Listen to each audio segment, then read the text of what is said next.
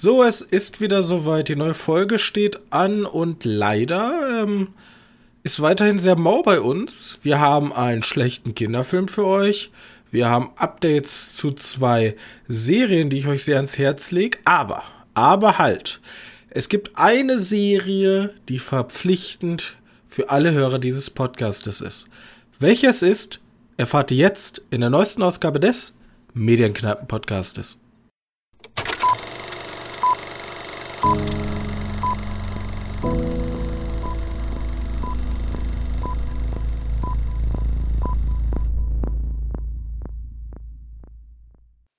Hallo und herzlich willkommen zur 168. Ausgabe unseres kleinen Filmpodcastes. Und wie immer an meiner Seite mein sehr geschätzter Mitpodcaster Johannes. Hallo. So.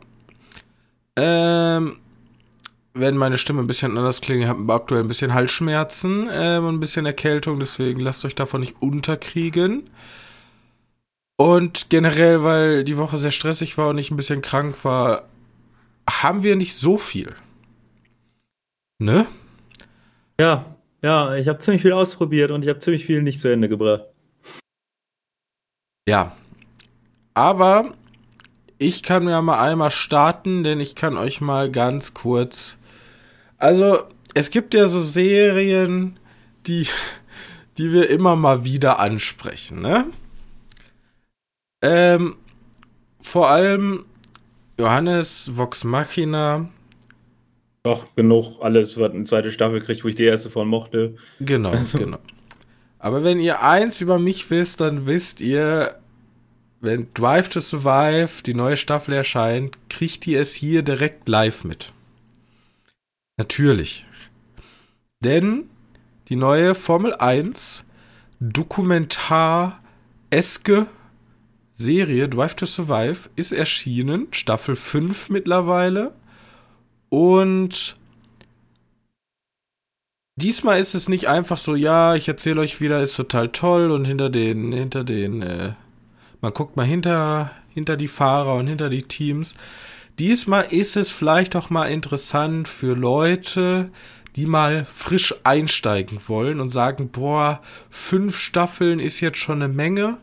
Wenn ihr sagt, okay, ihr wollt jetzt mal frisch einsteigen, denke ich, dass jetzt aktuell der perfekte Einstiegspunkt ist, um mal in Drive to Survive reingucken. Warum ist das so? Ganz einfach. Zum erst, also zum einen wird sehr viel durchgemixt. Also es gibt ähm, die Teams haben sozusagen neue neue Regel, Regeln, die sie befolgen müssen. Und wer sich mit Motorsport nicht so auskennt, die letzten 800 Jahre hat Mercedes gewonnen. Und jetzt, letztes Jahr war alles anders. Deswegen ist eine ganz andere Dynamik in der Serie. Und viel, die hat nochmal so ein anderes, anderes Level an Spannung erlebt, weil halt man, im Grunde ist es, vorher was wie, die, wie der Titanic-Film, man weiß, was passiert, jetzt weiß man eben nicht, was passiert. Und für ja, alle Leute. Außer ja. man hat sich die Formel 1 letztes Jahr angeschaut. Außer man hat sich die Formel 1 letztes Jahr angeguckt. Aber da muss ich zu sagen, ich habe die Formel 1 sehr, sehr sporadisch verfolgt. Ähm, einfach aus dem Grund, die ist jetzt exklusiv bei Sky und es wird gar kein Rennen mehr, also so gut wie gar kein Rennen mehr frei im Free TV gezeigt. Und das ist nicht so geil. Vorher gab es so einen Service namens F1 TV. Gibt es jetzt nicht mehr in Deutschland. Und deswegen ist alles sehr teuer geworden. Und ich als Student ist, da muss man abwägen. Ja, sein, sein Entertainment-Paket, seine Entertainment-Abos. Und es ist super interessant, wenn man nicht jedes Rennen gesehen hat, dann die Serie zu gucken und so. Also die gehen ja im Grunde fast, fast jedes Rennen so chronologisch durch. Und es gibt noch mal einen ganz anderen Blickwinkel auf diese, auf diese Serie. Und gerade, wie gesagt, mit diesem in der letzten Saison sehr spannenden Finale. Und das als Ausgangsposition kann ich euch sehr herzlich ähm, Drive to Survive nochmal ans Herz legen. Die Serie hat, hat, wie gesagt, alles. Ja, Plus, ähm, es hat sogar noch so einen leichten Anstrich von Aktualität aus, aus Gründen, dass es ja einen riesigen, äh, nicht Skandal, aber ein riesiges, eine, eine riesige Schlagzeile war, dass von einem der Teams ein russischer Fahrer dabei war und der ja die Formel 1 verlassen musste wegen dem Angriffskrieg.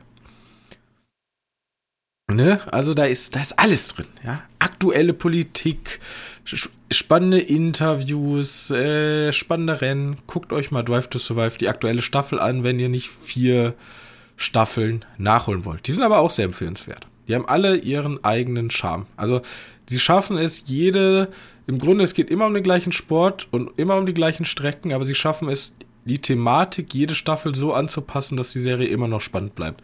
Und das kenne ich halt nicht so häufig von so einer Art Dokumentationsstaffeln. Punkt. So. Ja, vielleicht ist das so, wo ich jetzt sowieso nichts zu gucken habe momentan. Vielleicht gucke ich da, fange ich da mal mit an. Ja.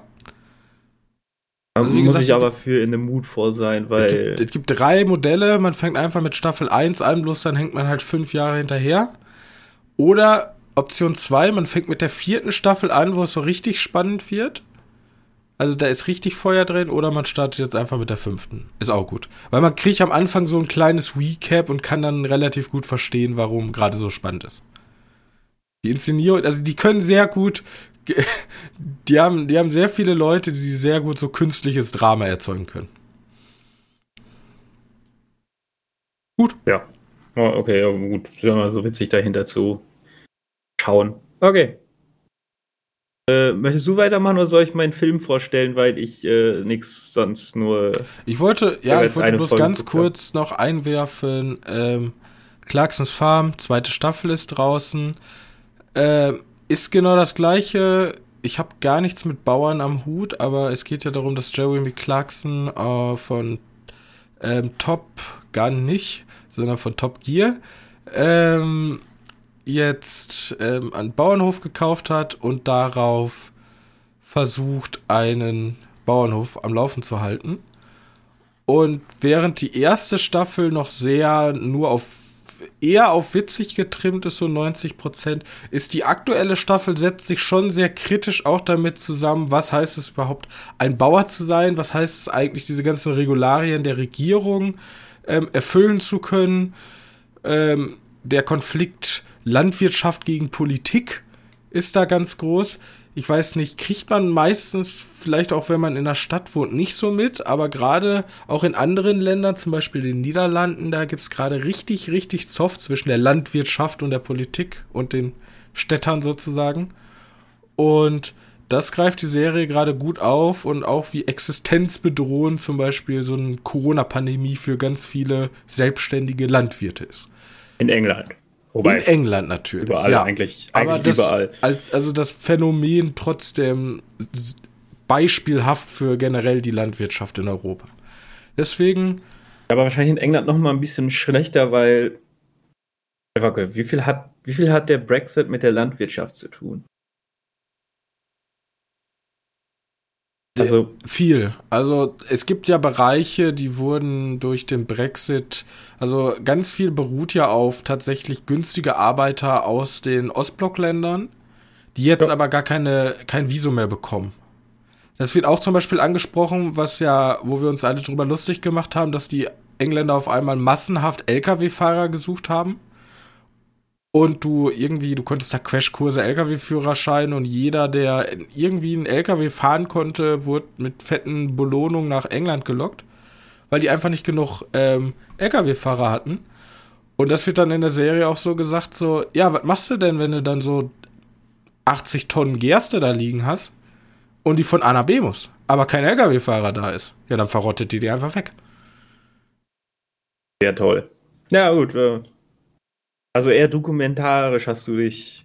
Ich habe mich sehr. Ja, das ist, das ist diese, aber das ist diese Entertainment-Art von Dokumentar. Ja, also nicht sehr dröge, sondern du hast halt sehr starke Persönlichkeiten, die dich begleiten und die halt alle sehr starke Charaktere sind.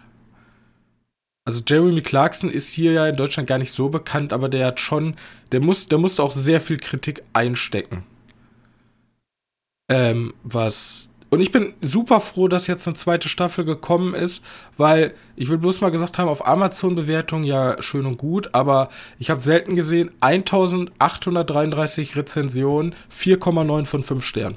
Also die Serie ist wirklich extrem gut unterhaltsam, informativ, eigentlich alles. Also wirklich eine sehr gute Serie. Man sollte dem auch einen Shot geben, wenn man jetzt vielleicht nicht denkt, boah, jetzt über Landwirtschaft eine Serie gucken, habe ich richtig Bock drauf. So darf man da gar nicht dran gehen. Man muss eigentlich denken, jetzt eine gute Comedy-Serie, eine gute Comedy-Dokumentation. Guckt euch mal Clarksons Farm an. Hm, okay. Ja, das so. ist doch, das ist auch was.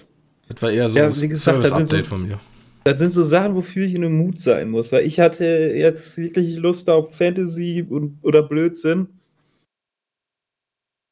Und ich habe halt Parks and Recreation ein paar Folgen geguckt. Die mag ich halt immer. Ja, ja. Mega. Ich habe mit Bleach angefangen, wo ich nach einer ersten Staffel aufgehört habe, weil, oh mein Gott. Ja. Oh mein Gott. Ja, weiß nicht, also.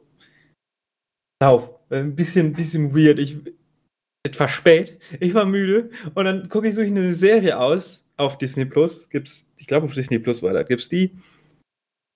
Äh, und, und ich glaube, die erste Bleach-Staffel ist von 2005, 6, 7, 8, keine Ahnung. Äh, und die ist 4 zu 3. Also komplett perplex. Moment mal, was?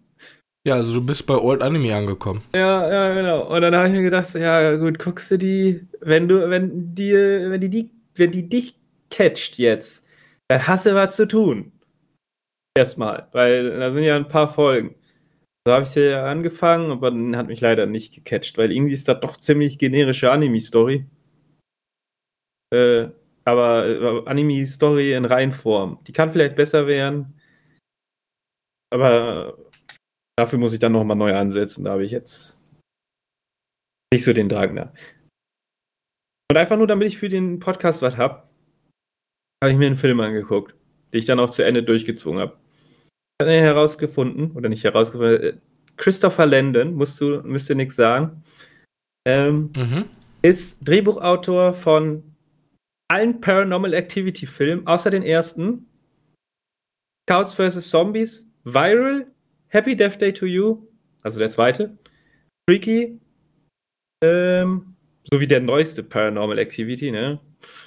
Ähm, also Freaky ist dieser Körpertauschfilm mit dem Mörder. Ähm, falls ihr den fand ich ja gar nicht so schlecht, den habe ich genau. ja geguckt. Und auch Disturbia, falls du den noch kennst, mit was ist der nochmal? Shia LaBeouf, der seinen Nachbar als Killer bezichtigt. Genau.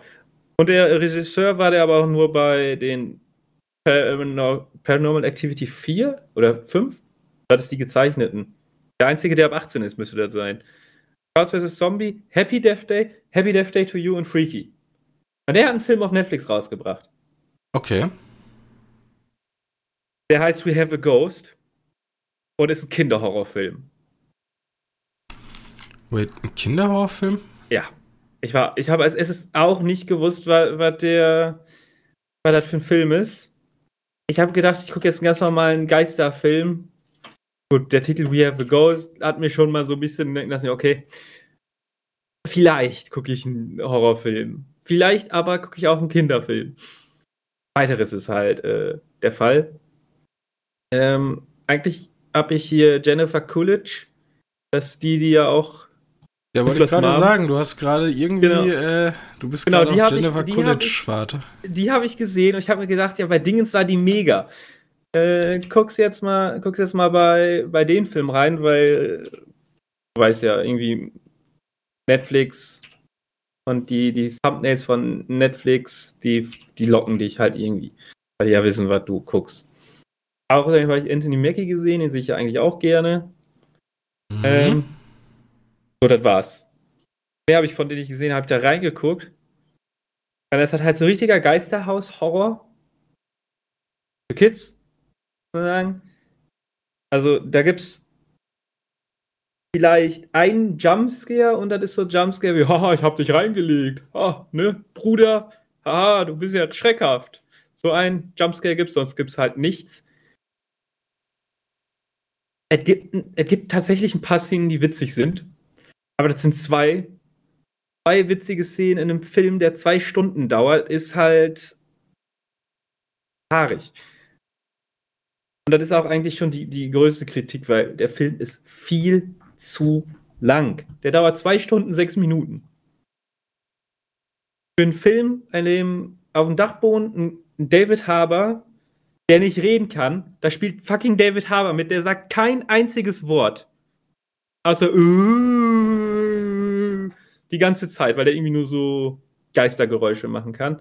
Der mit so mit so komischen Effekten hier so durchsichtig gemacht wurde. Okay. Und das, das Ziel ist halt, dass die Kids oder der, der, der Junge da, der Sohn von der Familie, der einzieht,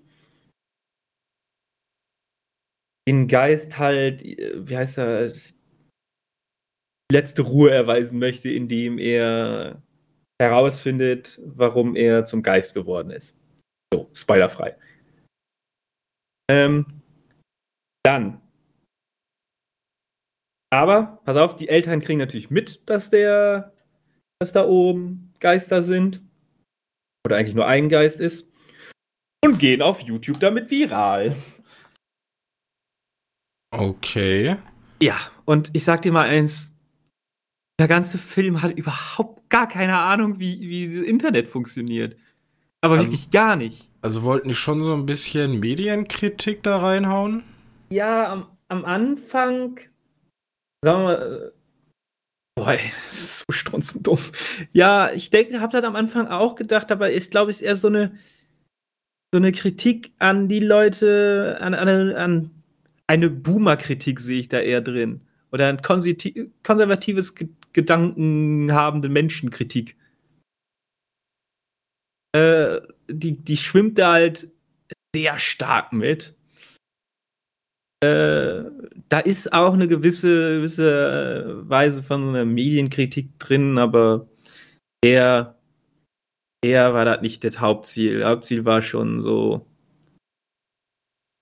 Was, was war es denn? Da gibt es da gibt's eine Szene, wo halt kennst ja diese Szene, wenn man viral geht, dann kommen ja ganz viele Leute, die irgendwie auf YouTube oder gängigen, gängigen äh, Internetseiten halt Gegenvideos oder Videos dagegen mhm. oder dafür posten, so, oh, ich liebe den, der ist so toll, ich bin ein Kind von dem Geist. Ist der beste Gag, ist ein guter Gag da drin, ist okay. Ähm, aber da gibt's halt literally einen Typ, ich weiß nicht, ich weiß nicht mehr, ob der sagt, ja, der Geist ist nicht echt, das sieht man, ist ist ja voll dumm. Und Corona ist auch eine Lüge. Schnitt weg. Und denkst du nur so, okay. Jo, das ist natürlich sehr mit dem Vorschlaghammer. ich denke mir so, ja, gut. Äh, und da gibt es halt immer solche Aussagen. Das ist super weird. Aber das ist natürlich super kitschig gemacht mit diesen Gegenschnitten dann. Ich meine, ich meine, es gibt, es gibt ich spoiler jetzt den Film ein bisschen, ne? Er, wird, er wurde halt umgebracht, ne? Und letzte Szene ist halt so, weil es wird halt die ganze Zeit nicht so wirklich angesprochen, aber, also, es ist sowas von klar, dass der den umgebracht hat, ne? Aber es wird nie faktisch angesprochen. Er, er sagt halt nie, ich hab dich umgebracht oder ich hab ihn umgebracht. Es wird halt immer so angedeutet, ja, er hatte ein Kind und wir wollten das und da gibt es sogar eine Szene, wo das gezeigt wird.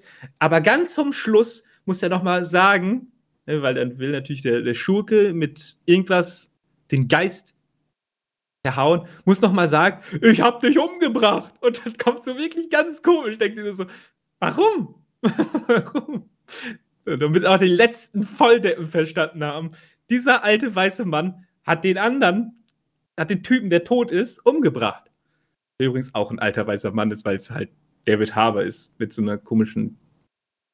Ich finde es relativ interessant, dass ähm, die meisten Kritiker, ich habe jetzt mal auf Rotten Tomato geguckt, ne, der hat eine 45er von den Kritikern bekommen.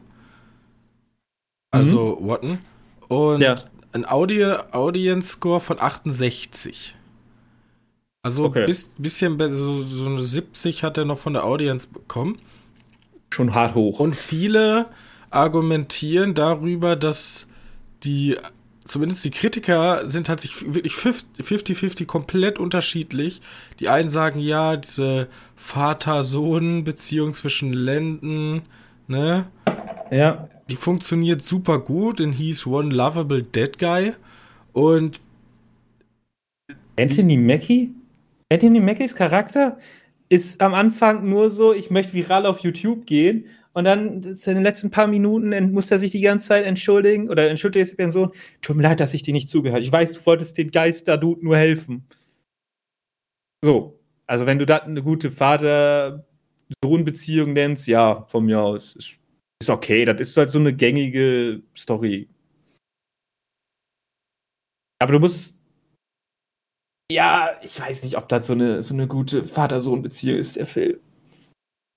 Immerhin, immerhin sieht er seinen Fehler ein zum Schluss. Wenn er das da schon mal sehen möchte, ist ja schon mal eine gute. Also die einen sagen, Vater-Sohn-Beziehung funktioniert und ist ein schöner Familienfilm und bla bla bla. Und die anderen sagen, naja, nee. Um, um zu zitieren von IndieWire, Christian äh, Silko, Movies like this live or die based on our emotion investment in the relationship at the core, and Landon just isn't able to conjure up a father-son dynamic or a, or a kid-ghost dynamic that's com uh, compelling enough to power the story. Also. Ich weiß nicht, da gibt's, da gibt's theoretisch eine, eine Moment, der stark hätte wirken können, wirkt aber eher nur lachhaft auch ganz zum Schluss, da äh, trifft der, ich spoilere jetzt den kompletten Film, ist allen bewusst, ne? Da trifft der, der David Harbers Charakter, ich weiß nicht mehr, wie heißt die, der hatte, kriegt die ganze Ernest. Zeit so Dinge zu Namen. Äh, ja, äh, kann gut sein. Da, der Name wird sehr häufig erwähnt, das hätte ich mir eigentlich merken müssen.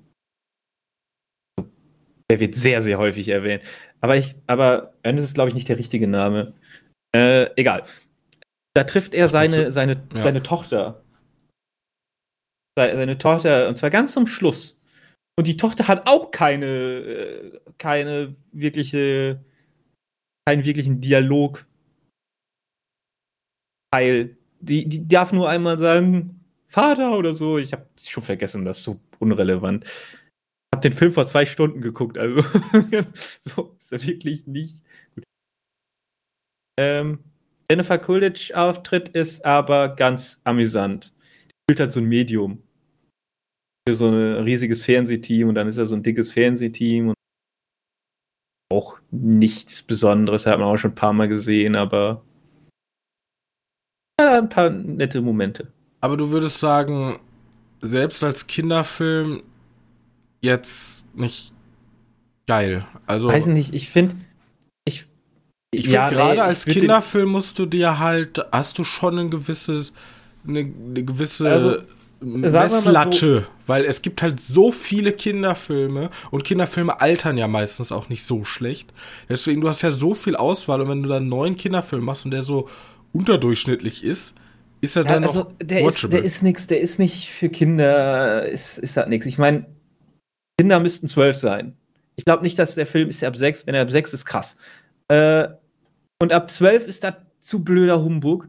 Und ich sagte, wenn ich den Film, glaube ich, mit 12 gesehen hätte, damals, als ich von Scary Movie 3 Albträume hatte, äh, ich glaube, da gibt es ein paar Momente, wo ich auch, äh, also da gibt es eigentlich nur einen Moment. Das ist ein ganz amüsanter Moment, das ist auch der Jennifer Coolidge-Moment. Coolidge, Coolidge, keine Ahnung. Äh, Moment. Da schmilzt David Harbour das Gesicht weg. Er kommt halt von den, von den Horrorregisseuren halt vor wirkliche Horror-Tropes. Also, kennst die, die Szene von äh, nicht Paranormal Activity, wie heißt der nochmal? Wie heißt der nochmal, das Geisterhaus? Der ganz alte, der von Steven Spielberg, der nicht von Steven Spielberg ist. Poltergeist, mein Gott. Ähm, mhm. Da gibt es ja auch so eine Gesichtsschmelzszene. Da zieht er sich das Gesicht ab.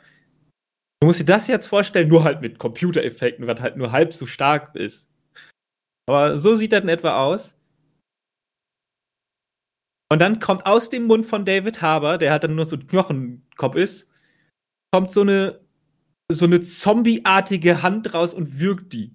Und ich bin nur so, was? Was passiert hier gerade? Das ist halt literally, das könnte ein Horrorfilm sein, richtig, ja. Ich glaube, das könnte so ein paar Kinder hart verstören. Ähm, aber zu dem Zeitpunkt kanntest du halt den Geist schon und das ist halt so eine Szene, wo halt der Junge gesagt hat, hey, du musst dich jetzt hier ängstigen äh, mit die Also wie vorbereitet. Ja, genau, aber ich glaube, für genau. Kinder sind solche Sachen schon ein bisschen verstörend, wenn es dann übertrieben wird, weißt du? Du kannst dir mal angucken, er steht halt literally davor, dann fängt das Gesicht an zu schmelzen, das dauert ein paar Sekunden. Jennifer ist komplett am Schreien und dann kommt aus dem Mund von denen eine fucking Hand. Und der kann irgendwie Menschen berühren. Ich weiß auch nicht warum. Und fängt die an zu würgen. Und ich bin so, was? Was passiert da? Ja, das ist eine ganz amüsante Szene. Ich weiß, dass es auch einen guten Gag gab, aber ich habe den leider schon wieder vergessen. Sehr Ein, gut. Also guckt ihn euch einfach nicht an, wenn Johannes nach zwei Stunden schon den einzigen coolen Gag vergessen hat. Ja. Ähm, ja, gut, stabil. Uh, we have a ghost. Nicht so. Originaltitel ist Ernest. Ja, so heißt doch der Geist. Ja, genau. Ähm, gut. Ich ja, bin gerade zufällig auf Rotten Tomato und sehe hier 71% für Cocaine Bear. Das finde ich ja schon mal gut. Jo. Ähm, und ich sehe hier 90% für Creed 3. Das macht mich natürlich auch glücklich. Aber als nächstes möchte ich über eine Sache reden, die bei Rotten Tomato 97% besitzt. 97%, okay. Ja. Was könnte das sein? 97 Prozent die ja. Verurteilten, keine Ahnung. Was denn? User oder Critiker Score? Ähm, Critiker Score. User Score von 91. Wie bitte? User, User Score, von, von 91. Hm, ist das denn ein neuer Film? Es ist eine aktuelle Serie. Serie? Uh. The Last of Us wahrscheinlich. Richtig. Ja, okay. Richtig. Ähm, ich habe The Last of Us schon, also ich gucke die schon seit äh, ein paar Wochen. Die jetzt eigentlich durch, weil ich bin die noch nicht, ist noch nicht durch, aber ich möchte euch schon mal einen Sneak Peek geben, weil um meine, ähm, um mein Feedback, meine Urteil vorne wegzunehmen, ihr müsst euch The Last of Us angucken. Ihr müsst. Ihr werdet gezwungen. Ja, jeder, der diesen Podcast hört, meine liebliche Stimme, ihr habt jetzt mit mir ein japanisches Fluchritual. Wenn ihr nicht The Last of Us guckt, ja, kommt der komische Quatschgeist und tötet euch.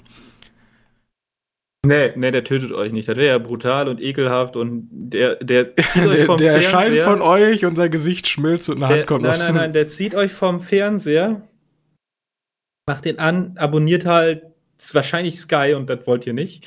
Ähm, und dann müsst, dann guckt ihr die, während er neben euch sitzt. Oder ist das eine sie, ne? Sie neben euch sitzt. Er der Geist. Äh, und passt halt auf, dass ihr auch hinguckt. Und wenn ihr einschlaft, dann gibt's Stress. Dann gibt's Stress. Ja. Apropos, die dauert ein bisschen lange, also da musst du lange durchhalten. Der ich glaube, die erste Folge dauert schon eine Stunde 30 oder so. Das ist eine gute Frage, das kann ich eben, ich habe es hier offen. Die erste Folge dauert Toll, steht hier nicht. Ähm, dauert aber, die dauern meistens über eine Stunde. Ja, okay. Gut. Ist das so, wenn man das Spiel gespielt hat? Hast du das Spiel gespielt? Ich habe das Spiel nie gespielt. Ich habe okay. noch nie ein Let's Play gesehen. Das einzige, was ich jemals von The Last of Us weiß, ist die Kontroverse um The Last of Us 2. Ja, da habe ich ja durchgeguckt. Last of Us 2. Ja, ähm, Last of Us, also es wird safe eine zweite Staffel geben mit The Last of Us 2 wahrscheinlich. Ich bin mal gespannt, wie dann die User-Scores sind. ähm, und dann Ding in seiner Hauptrolle. Äh, Abby oder ich habe den Namen. Und The Last of Us, die Serie, ich habe mir aber zur Vorbereitung mal so ein Vergleichsvideo angeguckt. Weißt du, wo die so die erste Staffel, also die erste Folge mal nehmen und mal so gucken, okay, ähm, wie sieht's hier eigentlich aus mit, ähm, wie sieht's hier aus mit, äh, wie ähnlich sind sich die Serien? Und die, die geben sich extrem viel Mühe, sich sehr stark an der, an der Vorlage zu halten.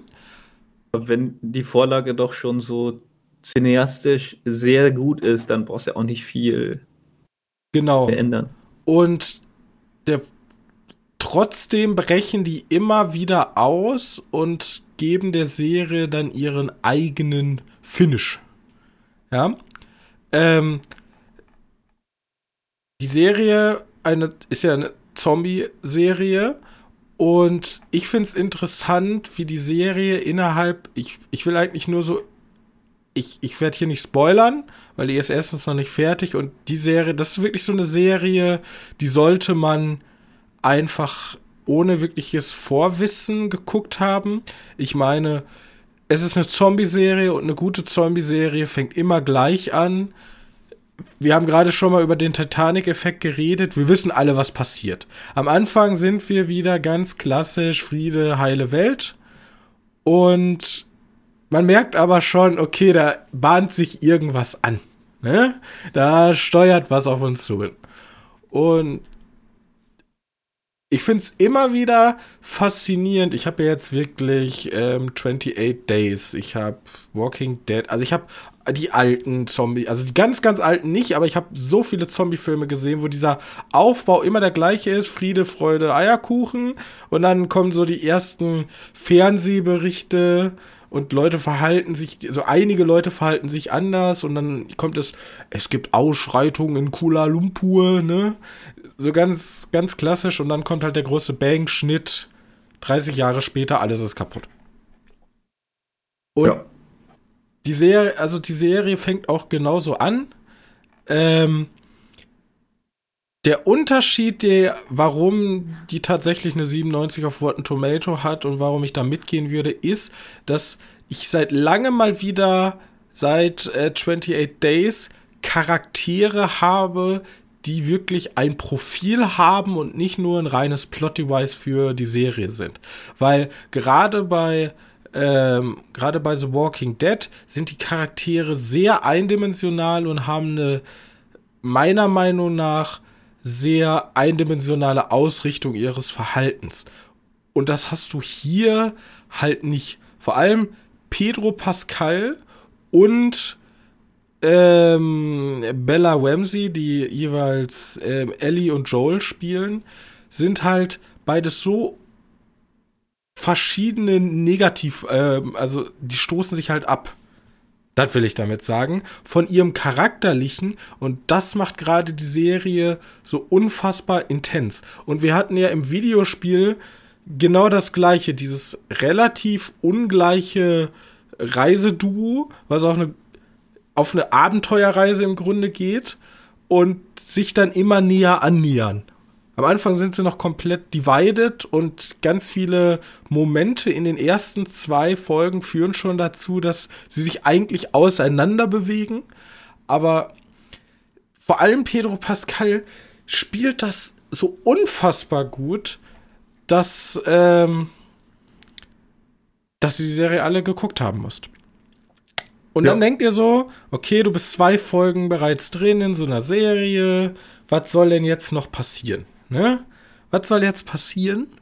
Ähm, ist halt eine Zombie-Serie und es geht dann halt über, äh, über irgendwelche Menschen, die natürlich nur Böses wollen und wie überlebt man und diese, die, vor allem diese ganze Ästhetik natürlich mit diesen pilzartigen Zombie-Wesen ist ist jetzt kein großer Unterschied zu normalen Zombies, macht aber was, weil die ganze Inszenierung, das ganze Worldbuilding, vor allem auch das ähm, Szenenset, wenn da so komplette Gebäude einfach von Pilzsporen umgeben sind, ist noch mal anders. Also man kann ja auch sagen, okay, jeder Alien-Film ist gleich, aber Alien mit mit der Kunst von Giga ist ja auch noch mal eine andere Welt für sich. Und genau das schafft hier auch The Last of Us cineastisch rüberzubringen und vor allem auch diese Welt diese, diese, diese reine Größe darzustellen, ja, okay, die ganze Welt ist im Arsch. So, ich finde, bei vielen, bei vielen ähm, Serien hast du das Problem, die sind halt in sehr kleinen Maßstab. Dann gibt's so Dinger wie einen World War Z, die übertreiben es halt ein bisschen. Die machen dann so ein weltumspannendes Ding und dann kommen da die Zombie-Horden und gehen über die israelischen Mauern und so. Das ist halt auch riesiger Maßstab. Aber hier schafften die das so mit einzelnen Shots, die gucken dann auf diese riesige, zugewucherte, verlassene Stadt und das wirkt einfach unfassbar gut. Und jetzt nochmal zum Abschluss die dritte Folge als wenn du einen harten Cut hast. Auf einmal bleibt alles stehen. Wir haben zwei ganz andere Protagonisten und es fängt einfach eine neue Serie an. Es fängt, also, wir sind auf einmal, wir, wir haben andere Protagonisten, wir, es wird eine ganz andere Geschichte erzählt. Und diese Geschichte webt sich dann aber in die bestehende Geschichte wieder so gut ein, erzählt eine so unfassbar herzallerliebste Geschichte in einer Zombie-Apokalypse, die komplett losgelöst ist von unseren eigentlichen Hauptprotagonisten und doch, dann doch nicht. Dass ich wirklich sagen muss, diese dritte Folge ist für mich aktuell, ich weiß gar nicht, die ist ja jetzt im Januar rausgekommen, ich bin mir hundertprozentig sicher, dass die beste Folge einer Serie dieses Jahr, da lege ich mich jetzt schon drauf fest. Weil die Eier zu haben, sowas in so eine Serie zu packen, gerade, ich sag auch noch mal mit ähm, Hinblick auf die ganzen Arschkriecher und Arschgeier von ähm, Kritikern auf The Last of Us 2, brillant. Deswegen guckt euch The Last of Us an. Die ganzen Arschkriecher, was? Ganz, ja, ich musste irgendein dämliches Wort nehmen. Ich kann sie auch Idioten nennen. Äh, die, die, achso, die, die möchtegern Kritiker. Die ah, möchtegern okay, der hat, hat sich, die wollte ich damit angreifen. Ja. Der hat sich Dingens so ein bisschen gerecht. Wie hieß er denn nochmal? Der, der Schöpfer da, der ist ja auch mit da drin. ja, also kann ich mir sehr gut vorstellen. Ja, Aber okay. wie gesagt, ähm, The Last of Us 91er Score kann ich, also für mich ist die Serie halt perfekt. 5 von 5. Ähm, weiß nicht, welche Trolle da einen Stern geben, aber guckt euch die Serie an, die ist wirklich äh, bombastisch gut. Und man könnte jetzt sagen, wir hatten ja schon mal eine, wir hatten ja schon mal eine äh, Diskussion darüber, äh, Videospielverfilmung, egal ob Serie oder Film. The Last of Us ist meiner Meinung nach für sich genommen unter den Top 3 Videospielverfilmungen aller Zeiten. Mit einem Arcane zum Beispiel. Ja, muss man mal reingucken. Neil Druckmann hieß er. Das ist der, das ist der Naughty Dog Co-Präsident und ja, genau. ein bisschen. Der ist, glaube ich, da als ähm, künstlerischer Consultant mit am, äh, mit am also, also der hatte die Idee. Der hat jetzt nicht Drehbuch geschrieben, der hat auch nicht, äh, der führt auch nicht Regie. Ich weiß gerade gar nicht. Ähm, das Einzige, was ich den Kerl vorwirf, ist, wo Ratchet, äh, Jack und Dexter. Wo Jack und Dexter, Neil Darkman. Wo Jack und Dexter. Das ist vorbei, Johannes. Ich weiß. Tut weiß. mir leid, dir das zu sagen, aber das ist vorbei. Ich weiß doch gar nicht, ob der dabei war. Doch, der war dabei. Der hat Jack 3 gemacht. Und Jack X. Ja, siehst du. Aber finde ich schon witzig. Ich glaube, ich habe mal ein Interview gelesen, generell mit Naughty Dog, und die haben mal gesagt, sie wollen erwachsen werden. Und ich glaube, mit The Last of Us haben sie es spätestens gezeigt, dass sie erwachsen geworden sind. Uncharted äh, ja auch schon. Aber allein The Last of Us fand ich schon krass. Äh, nicht The Last of Us, allein Jack and Dexter. Jetzt mal komplett off-topic zu filmen. Wann kommt Jack and Dexter Film? Weil. Da gab's, da gab's mal Gerüchte von, ne? Ja, es gab mal Gerüchte zu einem Jack and Dexter Film und das ist ja auch so eine Reihe, die so Teil 1 so ähm, super fröhlich auf einer Insel, so ein paar, so ein typisches Jump and One. Ja, mit so Knochen. Äh, mit so Knochenviechern. Ja, und dann die zweiter Teil, harter Cut, Postapokalypse, diktatorisches, Unterdrückung. So eine Art Fantasy-Cyberpunk-Art. Ne, Cyberpunk ist ein bisschen zu hart. So eine ja, aber trotzdem so eine Fantasy-Welt. Ja. Wo? Jack und Dexter 4. ja. Das müsste dann aber, also, das müsste dann aber auch halt aussehen wie ein Ratchet und Clank, das neue. Weil, ich meine, stell mal vor, Jack und Dexter mit so, mit so Charakteren, die aussehen wie bei Dingens, halt wäre irgendwie bei Last of Us. irgendwie, irgendwie falsch. Ja, das wird dir komisch vorkommen, aber ich glaube, das wird funktionieren. Bloß da musst du wirklich ähm, da richtig auch volle Commitment drauf haben. Ich möchte lieber meinen komischen Pixar-Look haben. Also, so ein Ratchet Clank Shit. Wieso gibt's Ratchet Clank noch und Jack und Dexter nicht? Irgendwann, Johannes, irgendwann. Ja, irgendwann. Du weißt doch, Jack and Dexter ist leider so alt, so alt jung, dass es noch nicht cool ist. Aber wir hatten ja jetzt wirklich irgendwie so die letzten fünf Jahre das Revival der Retro-Sachen. Ja, Alle sprechen auch viel zu wenig vor, rüber über Jack und Dexter. Irgendwie kommt mir das vor, als wenn das nicht bekannt genug ist.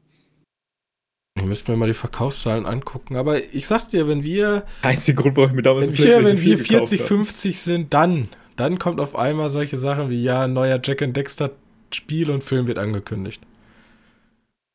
Ja, ja. Weil dann haben sie sicher ihre alten Marken alle da wieder durchgespielt. Dann müssen sie wieder neuere alte Marken nehmen. Das Spiel ist aber auch schon voll in die Jahre. Von wann ist das denn? Das ist doch auch schon 2000. PlayStation 2. Ja, in 2000ern.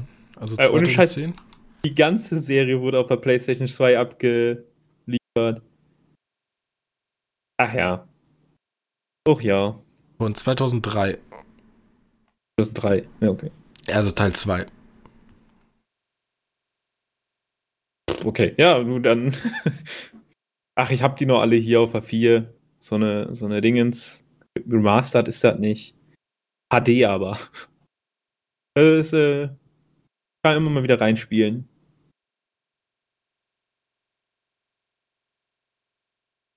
Gut, damit soll es gewesen sein von uns, denke ich. Ich habe leider nichts mehr. Ich habe auch nichts mehr. Ähm, Sant, äh, Sant Omer habe ich ja letzte Mal angekündigt, kommt nächste Woche hoffentlich. Ähm, es gab ein bisschen Komplikationen, weil der Sc äh, Screener nicht richtig funktioniert hat. Ansonsten, äh, vielleicht kriege ich ja Johannes irgendwie reingelurkt in Creed 3, dass er den mit mir einfach mal guckt. Ich meine, du musst die Vorteile nicht gesehen haben, es geht immer nur um wieder um neuen Kampf. Deswegen mal gucken. Und ansonsten äh, bleibt mir nichts weiter zu sagen, als danke, dass ihr bis hierhin zugehört habt.